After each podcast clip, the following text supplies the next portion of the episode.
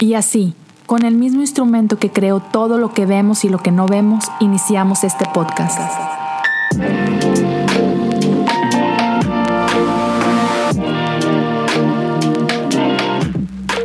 Bienvenidos a Cosas Comunes. Hey, ¿qué onda? ¿Cómo están todos? Espero que mucho, muy bien en este 2021. Aquí estamos con el, pues, el segundo episodio realmente. Ah, aunque se siente como, como el primero, porque todavía estamos aquí en, esta, en estos primeros días. Estoy grabando esto y estamos a 2 de enero.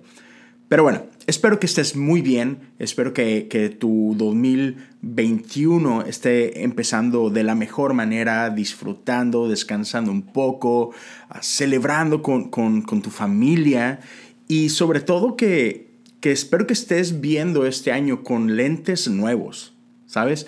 Uh, porque es fácil traer o arrastrar todo lo que vivimos en el 2020 y, y traer esa misma actitud de, de, pesadez o de miedo y ansiedad y todo eso. Y, hey, ojalá, ojalá puedas ver 2021 con, con una mirada fresca, con una mirada, mirada llena de oportunidad, de esperanza, de gratitud, de, de gozo, de expectativa, porque, hey, Dios sigue estando con nosotros, ¿sabes? Dios estuvo con nosotros en el 2020 y sí, fue muy difícil, pero aquí estamos.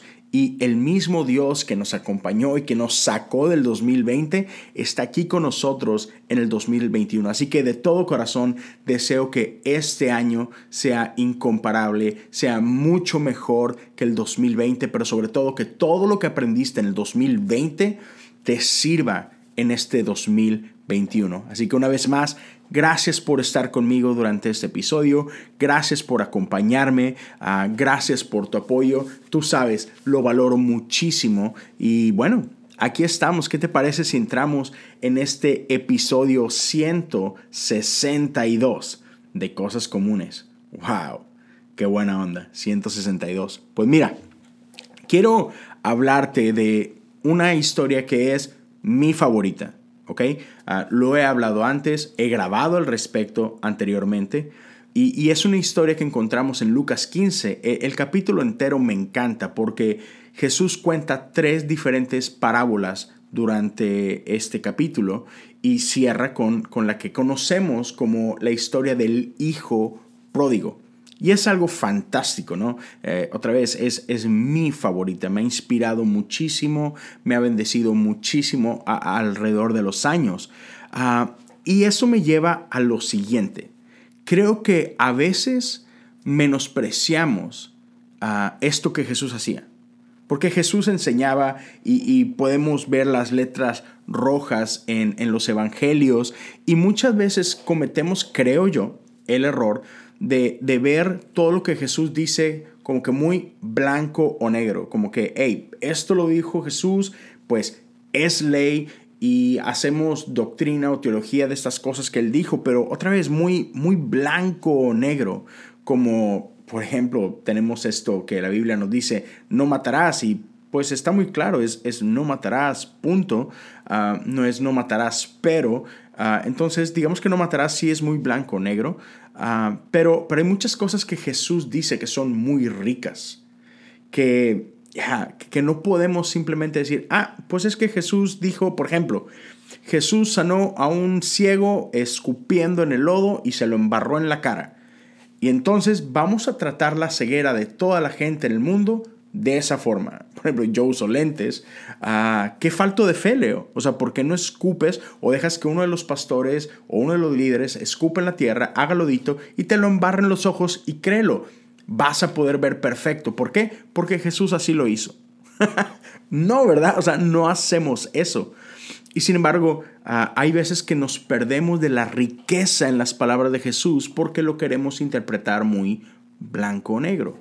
Sin embargo, Jesús muchas veces cuenta historias, las conocemos como parábolas.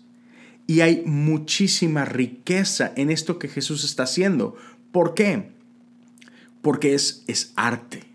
Entonces, ciertamente Jesús está contando algo y, y hay una intención de parte de él como el artista, pero lo que hace esta forma literaria es que cuando tú la escuchas, tú también traes cosas contigo que te permiten interpretar lo que el narrador está contando dependiendo de dónde te encuentras.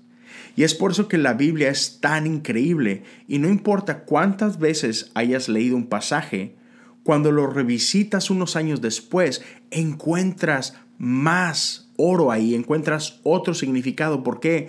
Porque ahora te, te acompañan una serie de vivencias diferentes que traen cosas nuevas al texto que te hablan a ti.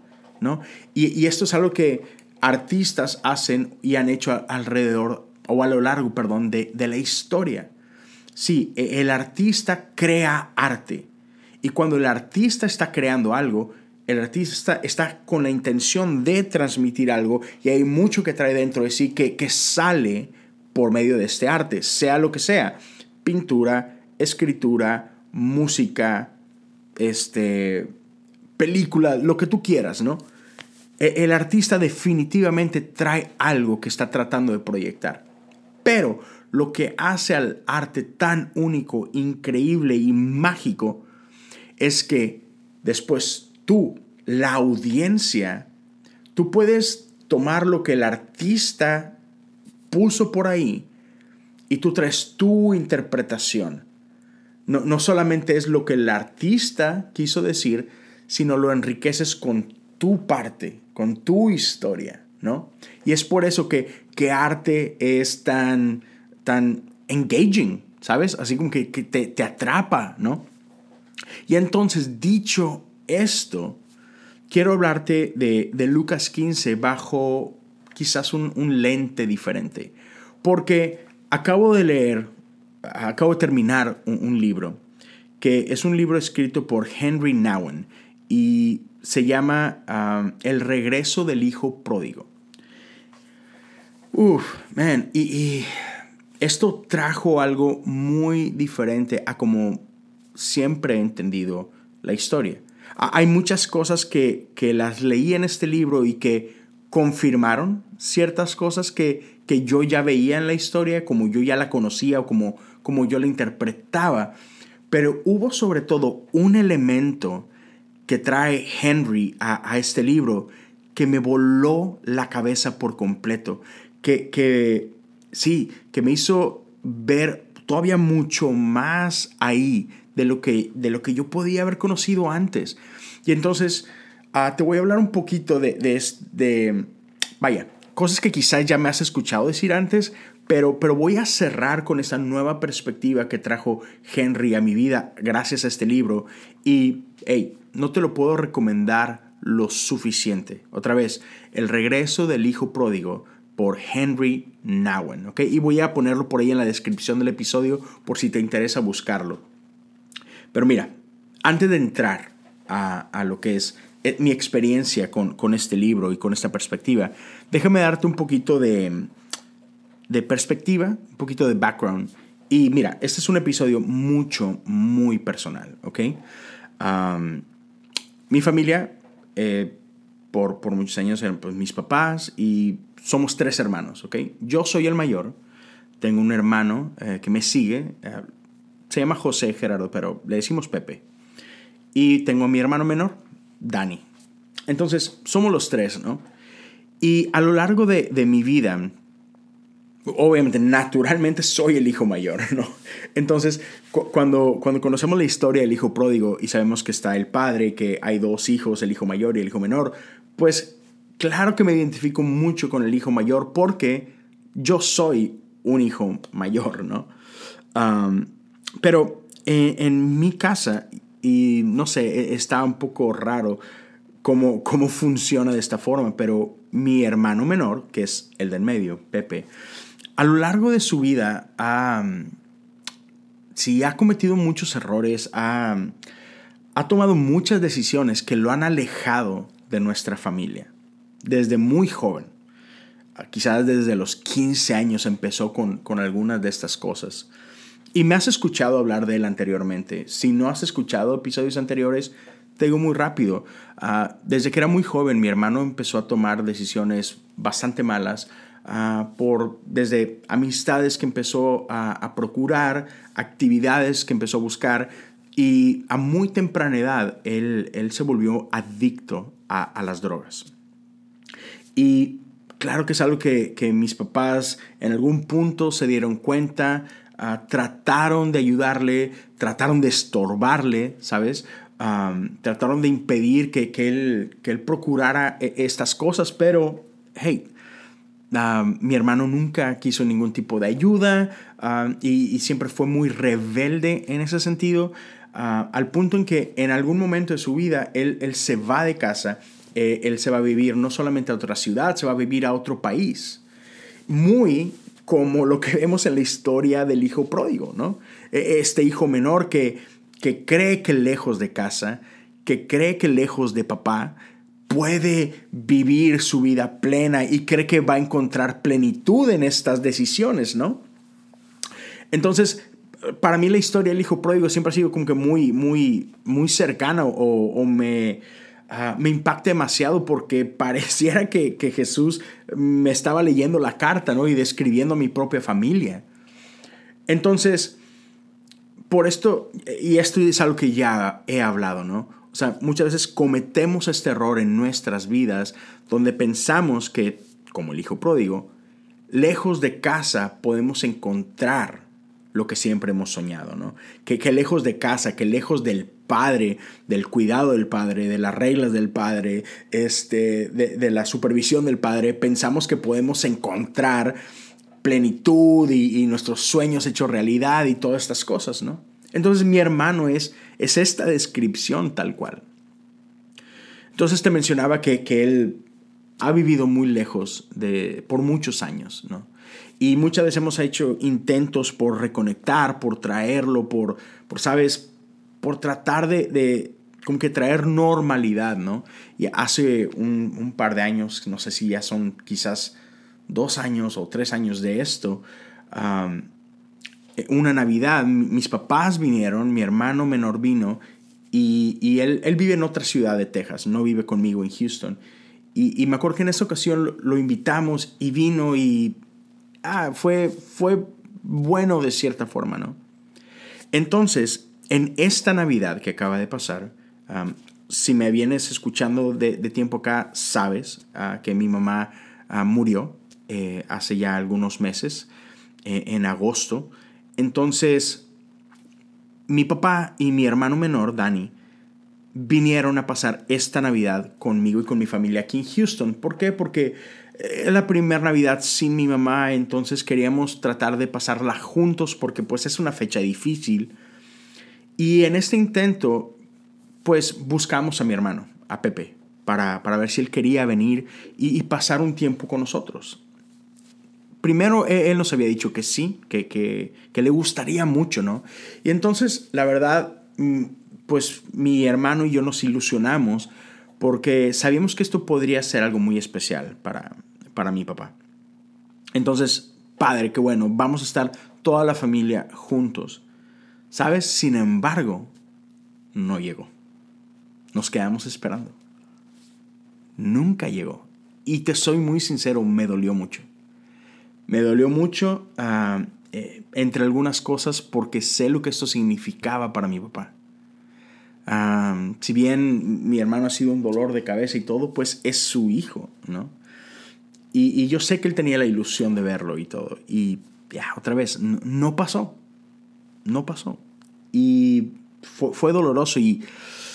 Ah, como que e, e, este, no sé cómo llamar, ese espíritu del hermano mayor oh, viene acá, ¿no? Y, como que más entiendo al, al, hermano mayor en la historia, el hijo pródigo, ¿no?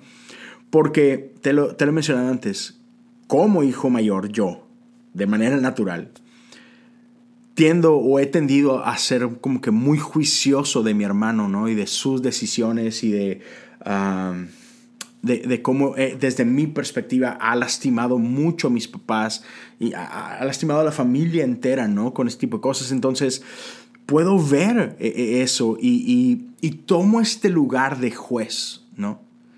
Y, por ahí yo he tratado de darle consejos a mi papá y deberías hacer esto. Y también por, en muchas ocasiones he llegado a sentir celos. Celos porque, por muchos años vi cómo mis papás trataron de protegerlo y trataron de ayudarlo y otra vez desde mi perspectiva así como que hicieron de más, ¿no? Este, o sea, viendo esto, viendo esto como, como hermano, de que ¿por qué hacen esto? ¿Por qué tiran tanto dinero en él? ¿Y por qué hacen y hacen y hacen? ¿Y, por qué no lo aprovechan en, nosotros, en, los que estamos en casa, en mi hermano menor, en mí, este, incluso en mis hijos? Como que papás aprovechen, este, que, que tienen nietos y ¿por qué insisten tanto en rescatarlo a él y bla, bla, bla, ¿no? Entonces, yo, yo pude ver y, conforme, o sea, es algo que ya había detectado en mi corazón, pero después leyendo este libro de, de, Henry Nowen, o sea, sí, como que me dejó, me desnudó bien feo eso, ¿no? De cómo, cómo yo muchas veces actué o, incluso todavía creo tener algo en mi corazón de, de, celos en ese sentido o ese espíritu de, de juez, ¿no? Y entonces, creo que yo he, llegado a incluso experimentar esto que experimenta el, el, hijo mayor en la historia, el hijo pródigo, que a veces me ha sido fácil como que desasociarme de familia, ¿no? con esto de que ver a mi hermano ¿sabes? A mi hermano, el, pecador, el, tonto, el, el, que, el rebelde, y, y desasociarme de que no quiero nada contigo. Y no quiero que tú tengas nada que ver con mi familia. Porque no siento que seamos lo mismo, ¿no? Este, siento como si ya no, estuviera, no tenemos una conexión por muchos años y, y, y, yo puedo tratar de explicarlo lógicamente lo que tú quieres es que tú te has alejado y es que tú has hecho esto y lo otro, pero pero pues siendo sincero lo que estoy haciendo es que simplemente me estoy desasociando y aún con mis papás. De que, hey, es que ustedes están tomando estas decisiones que yo no apruebo, porque otra vez sentándome en esta silla de juez, y, y entonces si ustedes quieren hacer eso es que yo no quiero tener parte con esto, ¿no? Y, y, puedo identificarme con, con, con, el hijo pródigo y el papá cuando, cuando el hijo pródigo regresa y el papá tira una fiesta enorme y, cuando el hijo regresa a casa, el hijo mayor, y, se da cuenta que hay una fiesta y es, porque hay una fiesta? Oh, es que tu hijo, tu, tu hermano regresó y tus papás están tirando una fiesta y es, no, yo no voy a entrar a esta fiesta.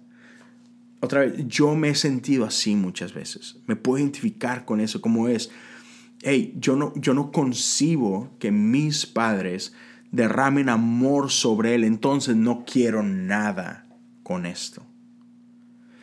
Y seamos sinceros, esa es, una mala posición. Esa es una muy mala posición que asumir, ¿no? Pero otra vez, yo, yo también, si soy sincero, yo también he sido como el hijo menor. Yo también he sido ese hijo pródigo. Y, muchas veces he juzgado a, mi hermano por errores que él ha cometido y por decisiones que él ha tomado. Uh, pero hey, puedo darme cuenta como que, hey, Leo, qué hipócrita has sido. Porque si bien tú no has cometido los errores que él ha cometido, tú has cometido tus propios errores. tú también te fuiste de casa. Si bien no físicamente, geográficamente, sí me fui de casa en el corazón, ¿no? Y, hablando ah, e, e, en el sentido de casa, hablando de, de Dios, ¿no? yo también le di la espalda a mi Padre Celestial.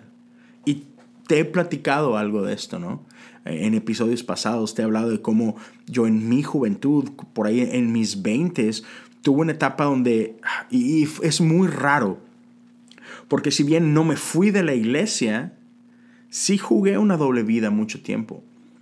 O sea, como que tanto de mi identidad estaba amarrada a la iglesia que a pesar de que me rebelé, a pesar de que hice cosas que, que no debía haber hecho, siempre así como que con una mano ahí como que con las uñas me...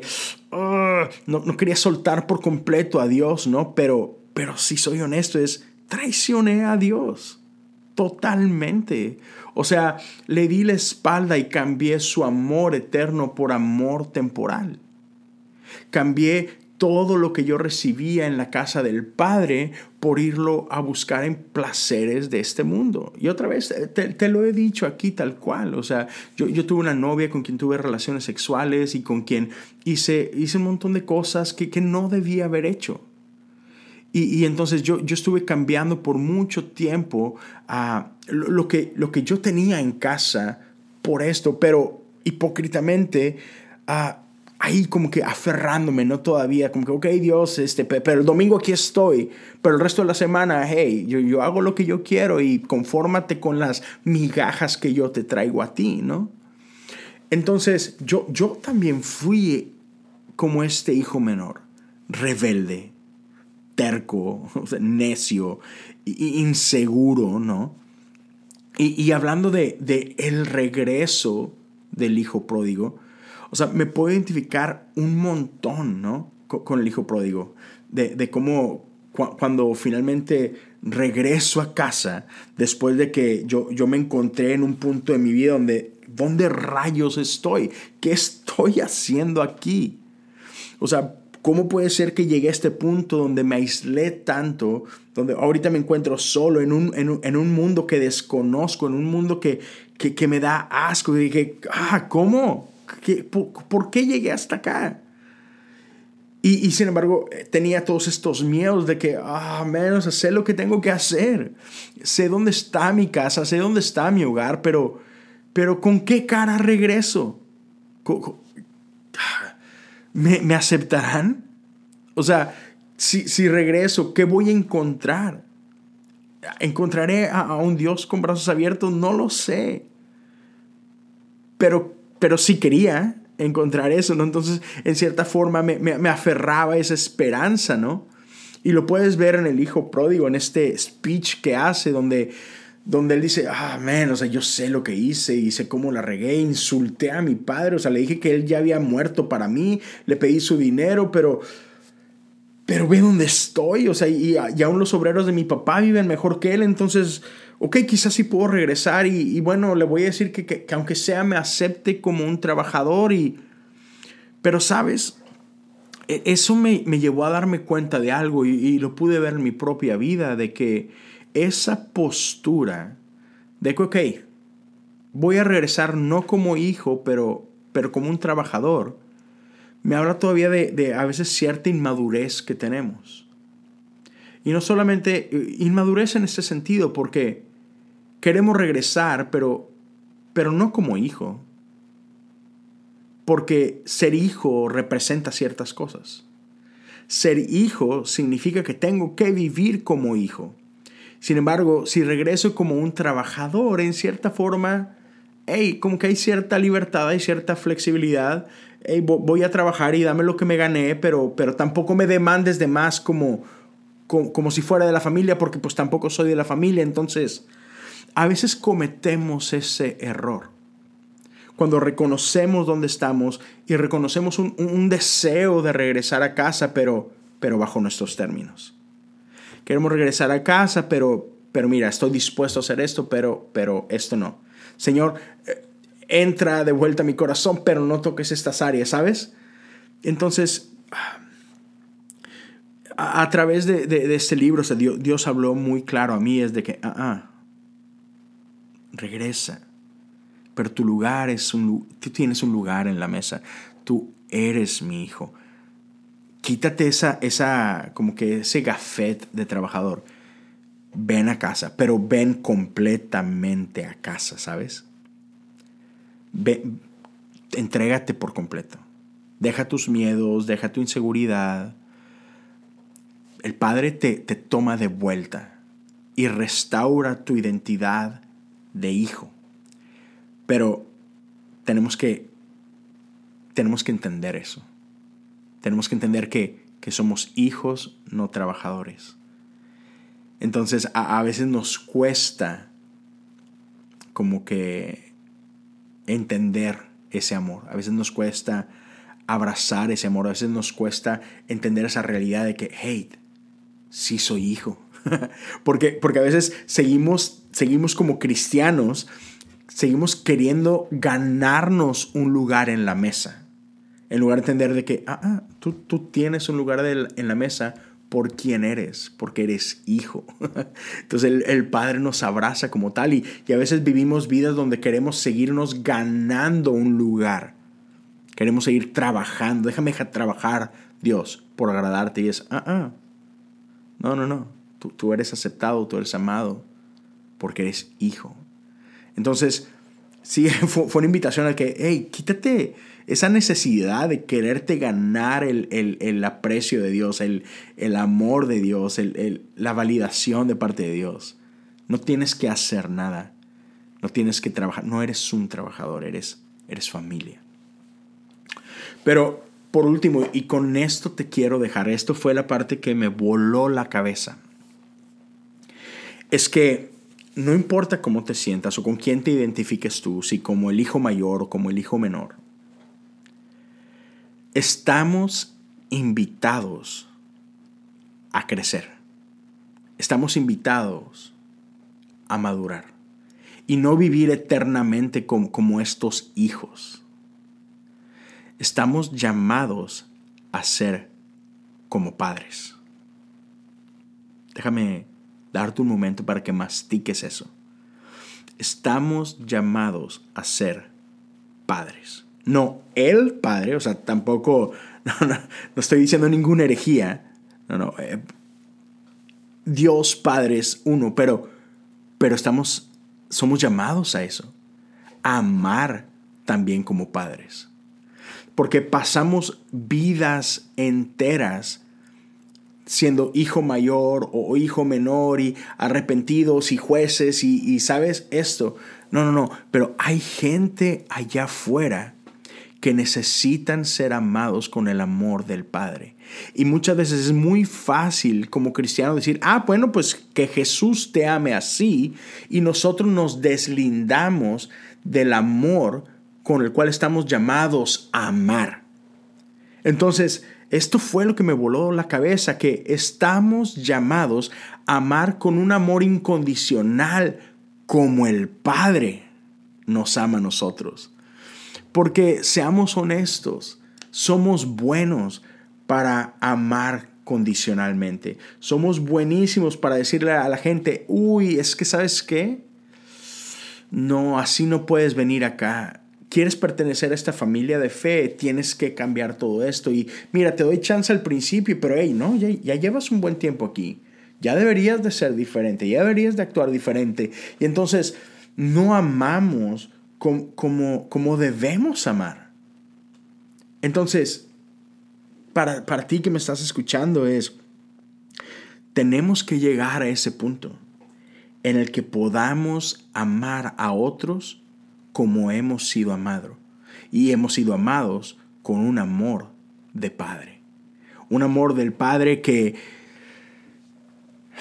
que está dispuesto a perdonar nuestras ofensas, que está dispuesto a invitarnos una vez más a la mesa, que está dispuesto a amarnos mientras somos transformados, no una vez que hemos sido transformados. Y muchas veces vemos esto, que solamente queremos amar cuando hay pruebas de un cambio, cuando hay señales de que ya no eres como antes, ¿sabes? No, iglesia, amigos, estamos llamados a crecer, a madurar, a llegar a ese nivel donde también nosotros somos como padres para aquellos que hoy viven como hijos. Hey, yo no estoy ahí. Para, mí e, e, este libro fue, fue una invitación y es algo que simplemente quiero compartir contigo.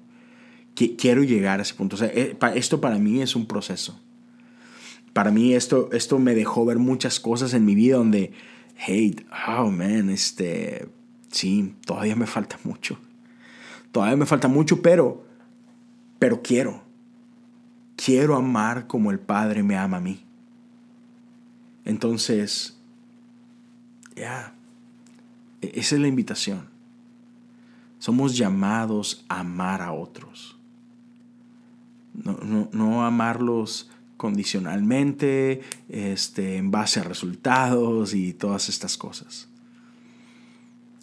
Y lo puedo ver como papá, lo puedo ver. Mis hijos no son perfectos. Sin embargo, son amados. Y tengo que, dejar que, ese amor natural de padre se traslade también a, un amor espiritual como padre, ¿no? Entonces, ya, e, es un camino, e, es un proceso, yo, yo lo tengo que vivir específicamente con mi hermano menor, tengo que aprender a amarlo como un padre puede amarlo, como, como Dios, el Padre, lo ama a él, y, dejar de, esperar a que es que tienes que cambiar para, para que pueda ser aceptado una vez más en mi casa. Y, es un proceso, en serio, me, me, cuesta, me cuesta mucho. Pero, pero creo que somos invitados a esos, a crecer, a no quedarnos siempre viviendo como hijos, sino a también aprender a amar como padres. Sabiendo que tenemos un padre a quien imitamos, ¿no? Tenemos un padre que nos enseña cómo, cómo se trata amar como padre, ¿no? Pero sí, eso es lo que quería compartir con ustedes. Espero Espero que sea algo que, te bendiga, espero que sea algo que, te traiga algo y que, al menos te invite a reflexionar. Y Henry lo explica mucho mejor que yo lo podré explicar siempre. Así que ya, si, si puedes, te invito a que, a que leas este libro. Ah, El regreso del hijo pródigo, Henry Nouwen. Este, hey, eso es todo. Eso es todo, que, que, tengas una increíble semana. Ah, si esto fue de bendición para ti, si tú crees que hay alguien que puede ser bendecido por, por este episodio, ayúdame a compartirlo. Uh, compártelo en, tus stories, si puedes, taguéame. Ya sabes, me encuentras en, en Instagram como Leo Lozano HU, igual en Twitter compártelo como puedas, en tus grupos de WhatsApp, este, no sé, dile simplemente a alguien que, que existe esto, ¿no? Y una vez más, gracias, gracias a ustedes por, por siempre estar ahí, por siempre estar al pendiente, por, por ayudarme a, crecer, este la verdad me, me, me, impresionó mucho que eh, esta semana, bueno, no sé, no sé cuándo, pero en este brinco de, de 2020 a 2021, de, de, pronto sobrepasamos los 2000 followers en Spotify. ¡Hey! Gracias. Este, qué chido. No sé, a lo mejor para muchos es como que ah, eso no es nada, pero significa un chorro para mí. Muchas gracias por ello. Y, y bueno, e, estamos bien, bien, bien cerquitas de, de, de llegar a como que a metas importantes que después estaré compartiendo con ustedes, pero en serio, gracias. Gracias por por todo el cariño, gracias por, por las amistades que, que, me han ido ofreciendo. Ah, los valoro muchísimo, ah, los quiero bastante y bueno, pues que tengan una increíble semana. Oh, antes de irme, hey, ah, la cosa detrás de las cosas ya regresó. ya, ya hay un episodio de la segunda temporada y en breve, eh, eh, yo creo que la próxima semana se viene ya de lleno la segunda temporada de meditaciones o, devocionales diarios Ah, en la cosa, detrás de la cosa. Así que denle una checadita una vez más a ese podcast, ayúdenme a compartirlo, cuídense mucho, Dios me los bendiga, nos seguimos escuchando muy pronto.